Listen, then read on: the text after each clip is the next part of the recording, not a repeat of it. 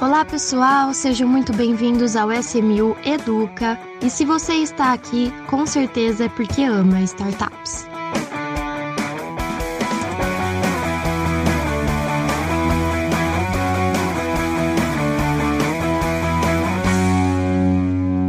Hoje estamos aqui com o Eduardo Proença, do time comercial da SMU. Tudo bem, Edu? Tudo bem com você, Marília? Tudo certo também. E o Rodrigo Carneiro, nosso CEO. Tudo bem, Rodrigo?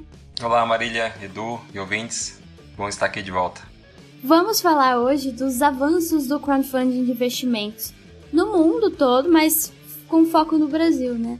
Vamos falar de como ele vem passando por esse período de pandemia, é, esse período de crise para o país como um todo, quais são as visões de vocês a respeito do posicionamento dele no ano de 2021? Então vamos lá. Como vocês é, veem que o crowdfunding de investimento vem evoluindo desde, desde o começo, como ele caminhou por esse período de, de pandemia, né? Legal, Marília. É, período de pandemia, começar de trás para frente, né, respondendo aqui, o Edu complementa, por favor, Edu, está com os números aí. Ele foi o recorde de captação de todo o tempo aí no crowdfunding no Brasil, né? Nós temos aí 94 milhões, é isso? Captados?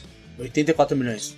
84 milhões captados, né, liquidados e 98 que era o que as empresas estavam buscando, né, bem próximo ali. Então teve um crescimento aí relevante é, em relação a 2019, mesmo um ano de crise, né? É, isso é bem interessante. Isso mostrou que o investidor estava realmente com apetite a risco. Ele, ele, soube analisar, ele soube entender que os investimentos são de longo prazo e também percebeu que startup se adapta muito rápido também nesses momentos. Né? Quem melhor do que uma startup para poder mudar o seu negócio e conseguir abraçar uma oportunidade que a crise deixou de repente pingando aí na bola no campo dele. Acho que um outro assunto que junta isso é a questão macroeconômica também. Acho que acabou é, impulsionando mais os investimentos alternativos em geral. E isso também acabou beneficiando o crowdfunding. É, Rodrigo, eu concordo. Eu acho que o que, de, o que a gente pode falar que definiu esse ano de 2020 aí foi que a startup veio para ficar. Não tem mais jeito não. Alcançamos aí 80, mais de 85% do target captado, tá? É, então a seriedade da, do, dos próprios valuations, rodadas, montantes, está tá sendo muito mais claro é, já que cada vez mais próximo do objetivo é, 100% a gente está. E superamos aí os, 1 milhão e 100 de ticket médio por rodada de captação. Então já não é aquele valor lá que em 2017 era um pouquinho menor, era mais tímido. É, os rounds já estão entrando em, em, em uma seriedade tanto de funding quanto de, de estrutura de uma empresa para captar um milhão, né? Maior. Então é aquilo lá, meu, veio para ficar. Não tem mais como, não tem mais jeito de, de não ter no portfólio, não.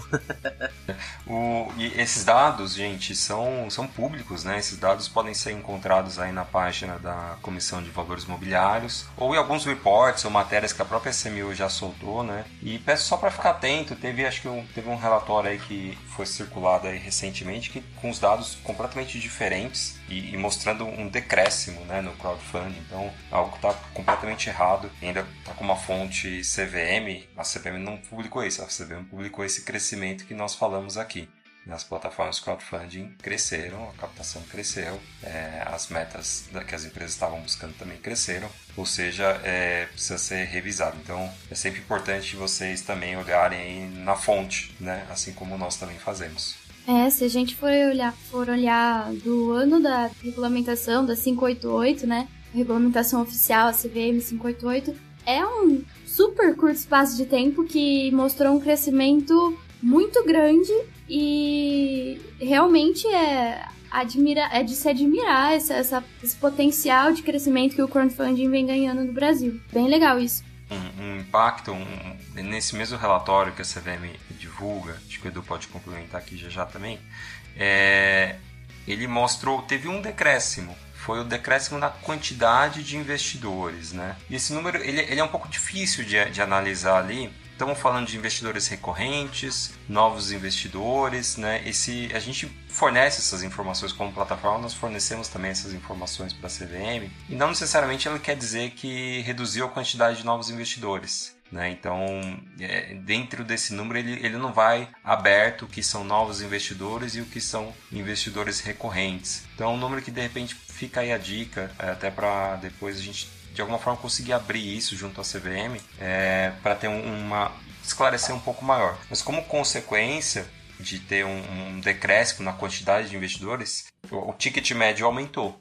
Né? Então, porque a gente aumentou o volume captado, diminuiu um pouco, não estou falando, praticamente andou de lado, né? não é que diminuiu, andou de lado a quantidade de investidores, basicamente. Então, mas isso, o efeito disso, obviamente, é dividir um pelo outro, você tem um ticket médio maior. O que, por um lado, é bom, quer dizer que investidores com maior poder aquisitivo, investidores mais profissionais, investidores, pessoas jurídicas, fundos de venture capital também estão é, utilizando o crowdfunding como, como investimento. Mas, por outro lado, é uma informação que eu, eu não gosto, não. Eu quero combater isso. Eu queria que essa base fosse crescente também. Tivéssemos mais aí CPFs, né, efetivamente, um, divulgar mais o crowdfunding para muita gente. Então, é um número que ele, ele tem um uma parte que é boa, né, que é essa que eu falei, você tem os venture capitals participando, corporações, empresas tal, mas por outro lado ele não, não serviu aí muito para divulgar para muito mais gente. Então, Rodrigo, exatamente entrando no, no, no micro dessa data que você pontou, existe uma segunda derivada aqui que é a qual, em 2018, nós alcançamos esse topo tá? E aí deu aproximadamente quase 9 mil investidores aqui conosco. Em 2019, esse número caiu é, em comparativo a 2018, justamente vindo decadente aí de, de, um, de um período de maturação, a base tá, tá começando a entender como é que funciona. Em 2020, onde por conta do momento pandêmico se acreditava que seria um ano, talvez um, ou andar de lado ou cair, foi onde aumentou. Então a, a comparação efetiva é, de ano para ano 2020 foi melhor que 2019, tá? Então 2019 a gente bateu ali nos 6.700. Em 2020 voltamos aí para casa dos 8 mil. Então, falar que caiu é em comparação ao máximo, ao topo que já atingiu, mas é, em relação ao ano passado, esse número de investidores aumentou significativamente, tá? Em contrapartida, com o número de investidor médio, investimento médio por ano, né, o ticket médio de investimento, esse daí não parou de crescer. Efetivamente, 2018 subiu, 2019 subiu, 2020 subiu. Então, qual, qual patamar que nós estamos hoje? Hoje a gente já superou os 10.100. Estamos liberando os 10.200 reais o, o ticket. Comparativo do ano passado, do, do ano retrasado, né? Estamos falando de 2020, um ano fechado, a gente não tinha alcançado nem os 9 mil reais. Então aumentou aí quase 25% em relação ao ticket do, do, do, ano anterior comparativo. Então, assim, em, em relação a 2019, tudo cresceu, tá? não, não chegou-se no topo de 2018 ainda, que foi efetivamente quando as plataformas começaram a operar dentro da CVM, né? Então, a gente sempre pondera aqui que existe o, o, o prazo de maturação do investimento, não é investimento de curto prazo. Então, bastante gente que entrou em 2018 tá ali para colher os frutos aí nos próximos meses e no máximo anos aí, né? Para conseguir aí, quem sabe, reinvestir, olhar novas oportunidades mas o, o, os números macros aumentaram, tá? Tanto em investidores quanto em ticket médio. Queria pontuar um, um, uma outra coisa que é o seguinte: existe um fenômeno, para quem não conhece, que são as plataformas que não operam dentro da CVM, elas operam como correspondente bancário, tá? É uma regulação Banco Central, fazem peer-to-peer, -peer, e aí normalmente são operações de dívida, né? E essas plataformas, elas, algumas delas, por exemplo, a Urbi, a Gleba, a, a, a Inco, são plataformas que, por algum momento, principalmente a, a Urbi, ela começou como crowdfunding 588, né, regulado pela CVM, e aí, por alguma questão de limitação da regulação, principalmente de, faturamento do grupo econômico, né, faturamento da, da, da, construtora, né, eles atuam muito imobiliário. Então, por conta do faturamento da construtora estourar os limites que o crowdfunding permite, ela acabou migrando para o modelo de correspondente bancário. Então, acho que talvez o que isso foi justamente ali, eles saíram, acho que a última operação deles, se não me engano, foi no final de 2018 que eles fizeram via CVM. 2019 inteiro eles já rodaram como, como, banco, como correspondente bancário. Mas isso é, é algo. Todas essas plataformas elas elas só estão nesse modelo, só saíram dessa base, desse número, por conta dessa, desse limite. Se esse limite crescer, que é o que tudo indica, né, que a CVM vai aumentar essa, esse limite de faturamento, é, provavelmente eles voltam, né? Então, eu acho que assim,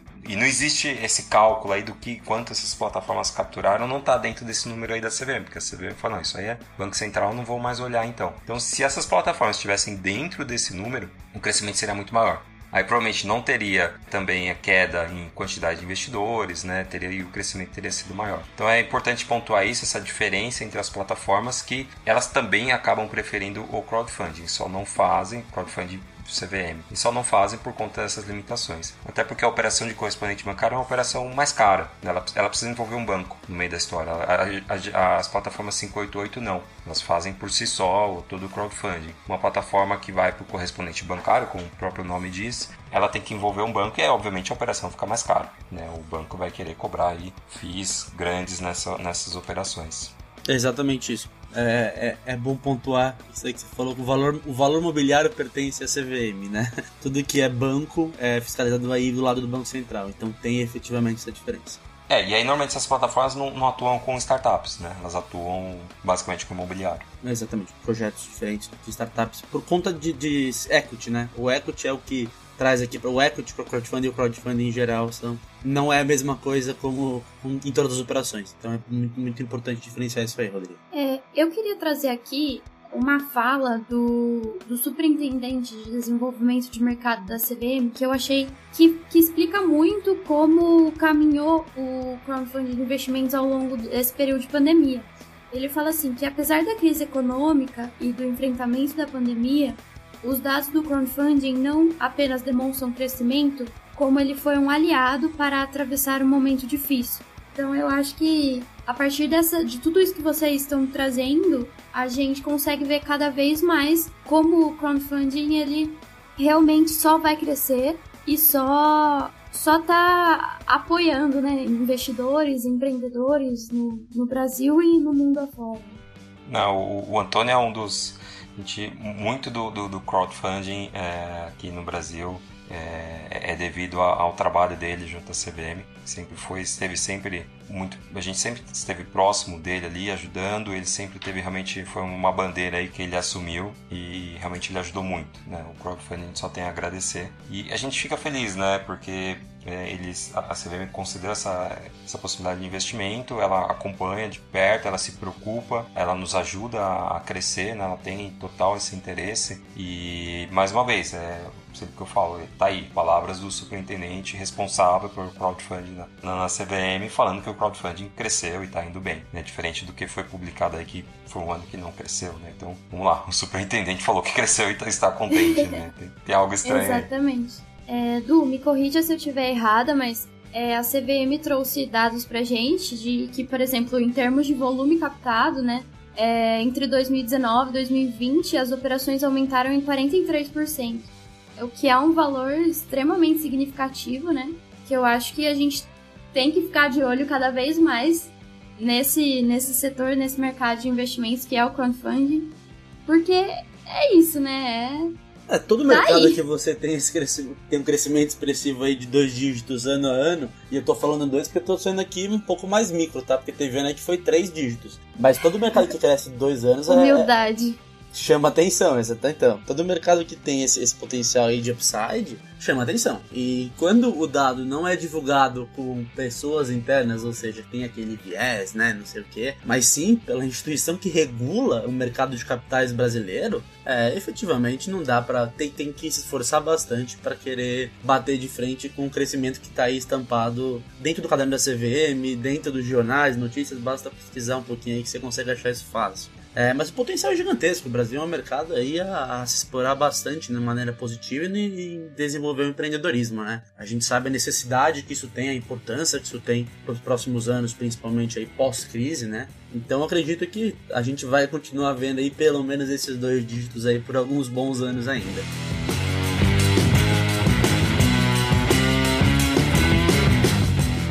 E com relação a 2021, a gente está aí com metade do ano já, já cumprido. Quais são, assim, como, o que vocês trazem de parecer pra gente no que aconteceu nesses seis meses e no que pode acontecer? Você quer spoiler, né? É, isso é spoiler. spoiler. A gente ainda. É, isso, isso, é um pouco mais de, de, de, sentimento, né? Do que efetivamente os dados ainda não estão todos consolidados e tudo, né? Mas já mostra um, um, um crescimento também em relação ao, ao, ano passado, que é bom, né? É, eu acho que muita gente fica numa expectativa, assim, também do crowdfunding ter um, um boom de crescimento de, mil por cento de um ano para o outro. Mas é, é, ele está num crescimento exponencial, né? Então estamos crescendo aí 40% ao ano é, há muito tempo, né? Em ano de crise, no, tipo, parece que não importa o que está acontecendo, a gente está crescendo ali 40%. Eu acho que, de novo, acho que a gente deve atingir esse número, de repente mais, tá? É, acho que até com uma expectativa um pouco mais positiva, porque é, também estamos, é, é, um ano de crise, né? Apesar do, do, do PIB ter, ter vindo positivo é, no primeiro tri, é, desse ano, 1 ponto, alguma coisa, 1.2, né, se não me engano. É, ainda um, é, um ano difícil, né? Mas né, ele já está muito mais mapeado, né? A gente já tirou um pouco aquele fator é, tanto de desconhecimento, de até onde pode chegar. Já estamos vendo aí economias que já estão é, se recuperando muito mais forte. Ah, aí tem matérias aí é, de, por exemplo, da Economist falando que vai ter um, um super boom de crescimento. É, inclusive voltando para o patamar pré-pandemia esse número, tá? É, é e na, na Economist saiu falando, pô, espera-se um super boom de crescimento pós a pandemia. Isso já, tá, já consegue ver pelo, pelo capex que as empresas norte-americanas estão divulgando que vão fazer nos próximos meses, é, né, os investimentos, né, que elas vão fazer investimento em desenvolvimento, em novos negócios, novos produtos que as empresas vão, vão, vão realizar. Então, isso é, é, é uma ótima sinalização que estão a fim de, de impulsionar o mercado para frente. Né? Então, estão perdendo um pouco o receio. É, acho que, como consequência, a, a, gente também vai ter um bom benefício em relação a isso. Mer dinheiro de fora do Brasil também é, começando a, a, voltar aqui, tendo um fluxo positivo, que é excelente também, né? Isso acaba ajudando. Então, acho que neste ano temos aí recordes né, de, de captações já sendo atingidas. A gente abriu o ano ali com uma captação muito forte, que foi da, da Pink Farms. É, na época, o, o, recorde de overfund, né, chegando a 4 milhões e 800, uma captação muito rápida, excelente. É, tivemos exits né, esse ano também, né, investidor recebendo dinheiro de volta, é, no caso aqui da, da Nuveu, é, até onde tem divulgado aí no mercado o maior exit já, já ocorrido aqui em crowdfunding no Brasil, né, conseguindo entregar mais de 35% de retorno ao ano por vários anos seguidos.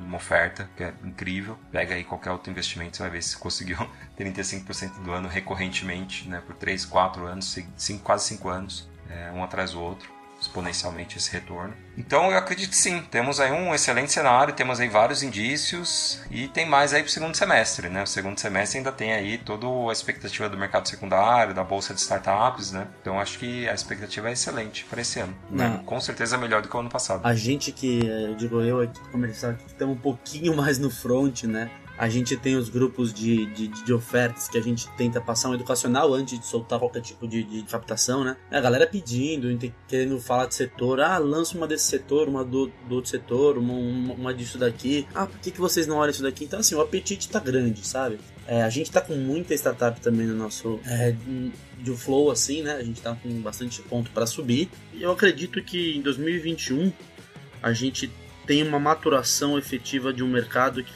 cresce ano por ano. Por quê?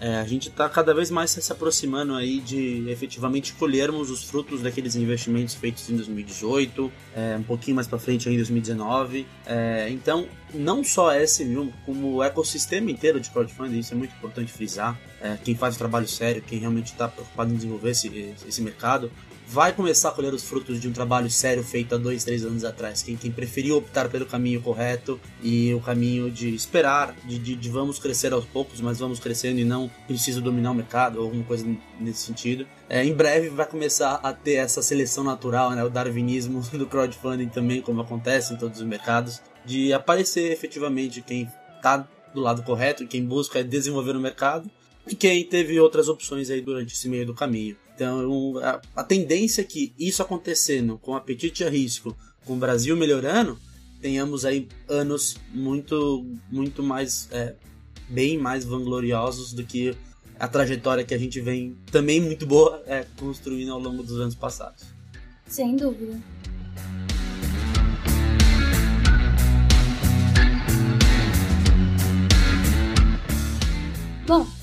Eu acho que a gente conseguiu passar aí para os nossos investidores uma, uma macro visão, né, de, de uma análise de crescimento do crowdfunding de investimentos.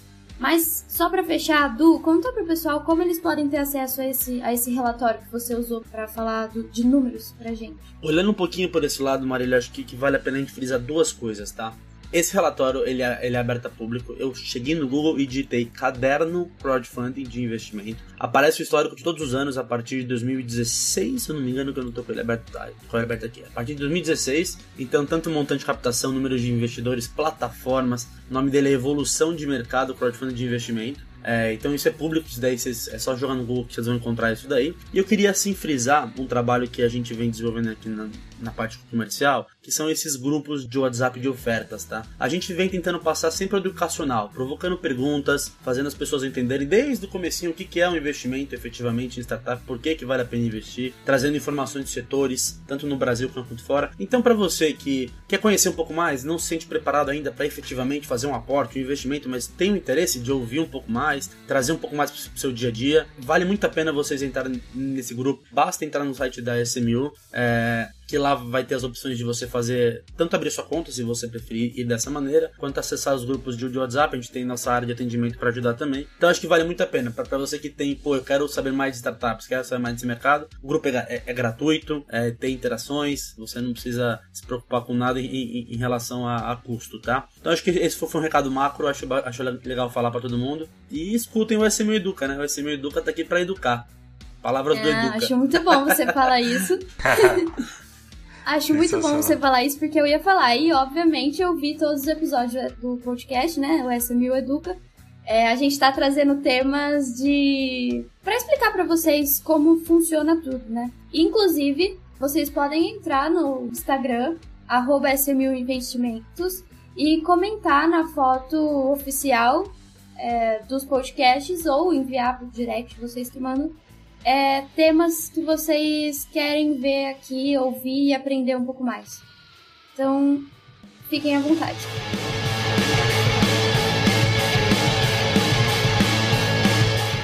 É, bom, vamos pro Dica SMU.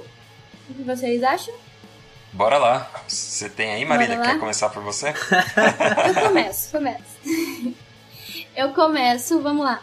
O que eu vou trazer de dica para vocês hoje é voltado ao investimento, ao crowdfunding de investimentos, que é o blog da SMU.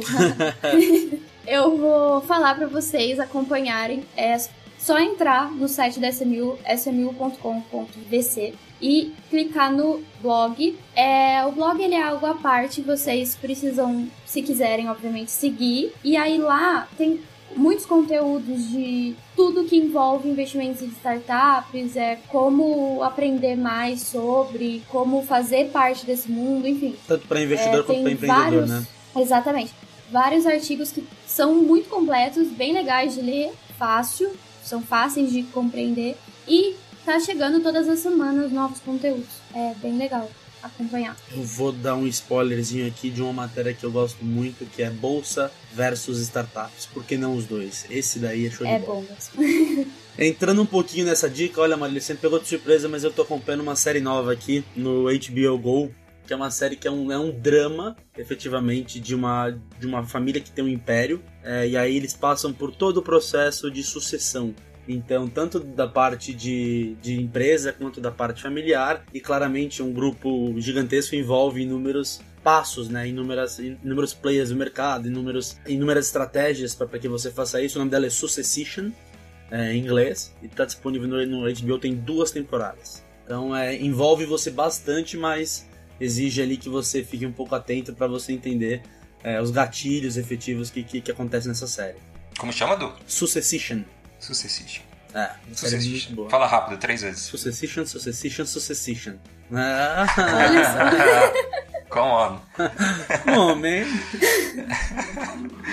é... Sua vez, Rodrigo. Olha só, eu, eu falei, não, eu vou seguir essa linha assim da Marília, né? Vou falar uma coisa mais voltada para crowdfunding e tal. Eu poderia falar, eu vou dar umas, umas Vou dar duas sugestões, é que eu quero falar uma coisa completamente diferente. Uma seria o marco legal das startups, né? Acho que acho que vale a pena para quem quer assim estudar, pegar algo um pouco mais profundo. Foi algo que aconteceu recentemente, foi sancionado pelo governo. Eu acho que vale até um podcast só sobre isso. Fica anotado aí pra gente fazer rapidinho, trazer de repente um convidado, alguém que participou. O Diego participou bastante, né? Desse, desde lá de trás o marco legal da startup. Mas é uma leitoria um pouco mais pesada, né? Uma, uma regra, uma norma, né? Uma lei. Então, acho que não, Vou, vou, fugir aqui. Mas eu vou falar de outra coisa completamente diferente, mas que tem a ver com crowdfunding, que foi uma, um gadget que eu descobri uma câmera chamada Insta360. Vocês já viram isso?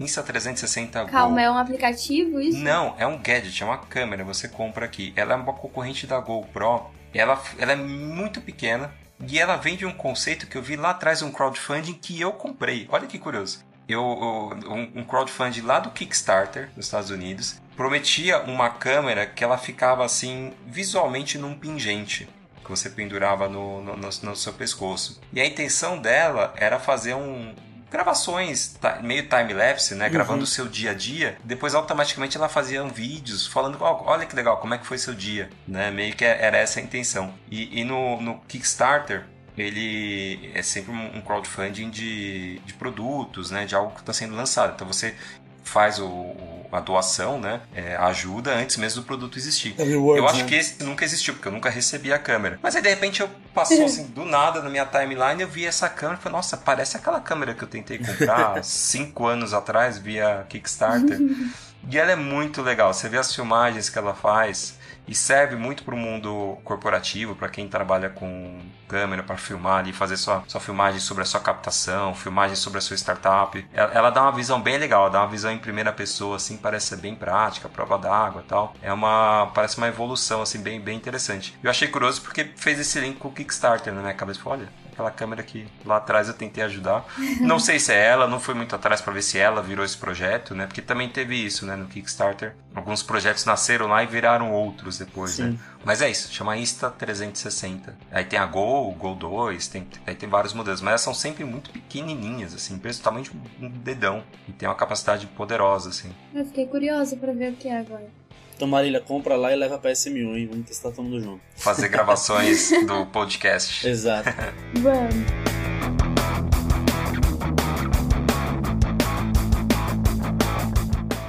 Bom, ficamos por aqui hoje. É, espero vocês no próximo episódio, vocês ouvintes do Rodrigo, muito obrigada por estarem aqui com a gente hoje. É, com certeza vou chamar vocês para novas gravações. Não, eu tava sentindo falta já. Podcast. Eu já tava sentindo é, meu falta com pessoal. Sumido. É, o pessoal não tava me chamando mais. o que tá acontecendo? Não foi Obrigado. proposital. Obrigado, gente. Não, teve um aí que foi com administradores também. Quem não viu, fico, fica aí a recomendação, Sim. né? Por uhum. isso que não uhum. teve segunda passada. Mas o, o, o podcast com o administradores foi sensacional. Foi muito bom. Foi mesmo, realmente. Bom, então é isso. Muito obrigada, gente. Valeu, pessoal. Até a próxima. Um abraço. Obrigado, gente. Abra conta nessa mil.